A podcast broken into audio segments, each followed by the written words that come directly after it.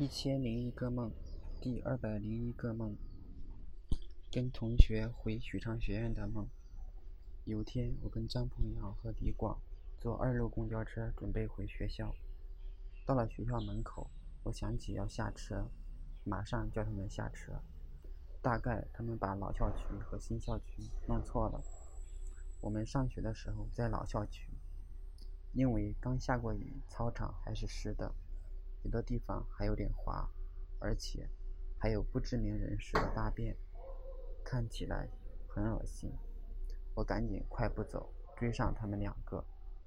我说：“要是以前在许昌买房就好了，上学的时候房价才三千多。”张鹏阳说：“现在买也不贵呀。”我说：“现在肯定不止这个价了。”你出手比较早，赚到了。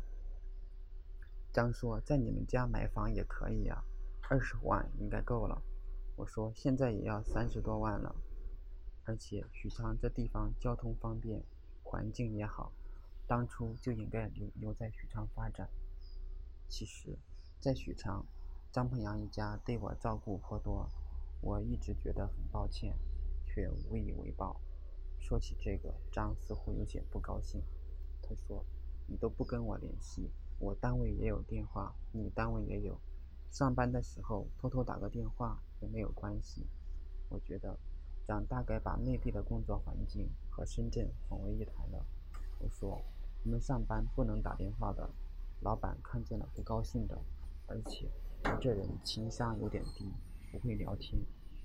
张不置可否的没有回答，我也觉得自己心虚，说这话的底气不足。我又不是二十四小时工作，下班总可以打电话。也许真的不会聊天，特别是距离这么远，更没有共同话题。